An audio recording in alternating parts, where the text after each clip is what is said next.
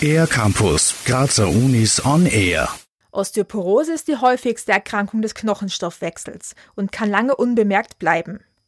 Allein in Österreich sind aktuell ca. 370.000 Frauen und 90.000 Männer von einer osteoporotisch verminderten Knochendichte betroffen. Und es treten jährlich rund 90.000 osteoporotische Frakturen auf. Dennoch werden nur etwa zwei von zehn Osteoporose-Frakturen angemessen behandelt. Hans-Peter Diemal von der Medizinischen Universität Graz erklärt, wie die Diagnose in Zukunft besser gestaltet werden kann. Dazu gibt es sogenannte ähm, Frakturrisikoberechnungswerkzeuge. Es sind etwa vier weltweit, die heute online zur Verfügung stehen. Es ist aber nur ein einziges Tool, das für die österreichische Bevölkerung kalibriert ist und das ist das sogenannte FRAX-Tool, F-R-A-X. Dieses Tool haben wir seit einigen Jahren in Österreich zur Verfügung. Dieses Tool ist hinterlegt mit österreichischen Hüftfrakturdaten und ist auch hinterlegt mit den österreichischen Mortalitäts Daten. Und das Besondere am Frax-Tool ist, dass es de facto ohne knochendichte Messung auskommt. Wenn man eine knochendichte Messung aber hat, dann ist es gut, dass man sie hat und man kann sie dort auch eingeben. Dieses Frax-Werkzeug dient dazu, zu erfassen, wie hoch ist das individuelle Knochenbruchrisiko oder die individuelle Knochenbruchwahrscheinlichkeit. Und de facto können Sie das selbst genauso anwenden wie ein praktischer Arzt oder eine Ärztin, die jetzt in der täglichen Praxis, in der Ordination dieses Tool seit Jahren zur Verfügung haben, aber eben auch nicht wussten, wie sie das Ergebnis zu verwerten haben. Das Problem ist, dass man bislang auch bei einer Verwendung des Frax-Tools nicht wusste, ab welcher Schwelle in Österreich ein besonders hohes Bruchrisiko besteht. Diese Lücke wurde nun im Zuge eines Forschungsprojekts geschlossen.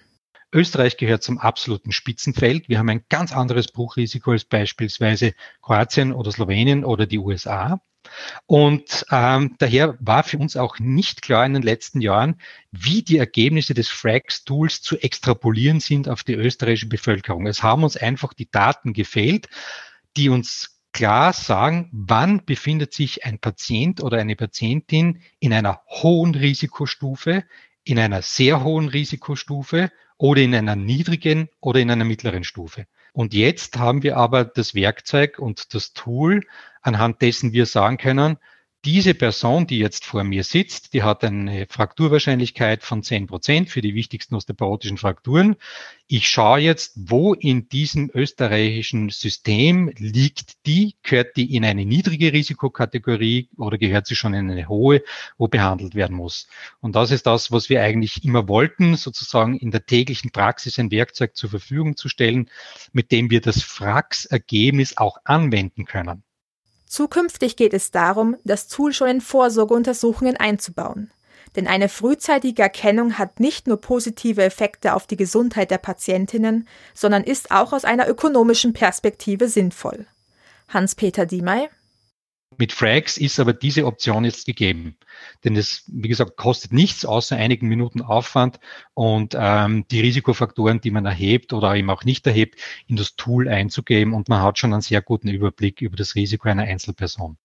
Alle, die nur neugierig geworden sind, können das Tool online selber ausprobieren. Für den R-Campus der Grazer Universitäten Chiara Kirschen. Mehr über die Grazer Universitäten auf ercampus-graz.at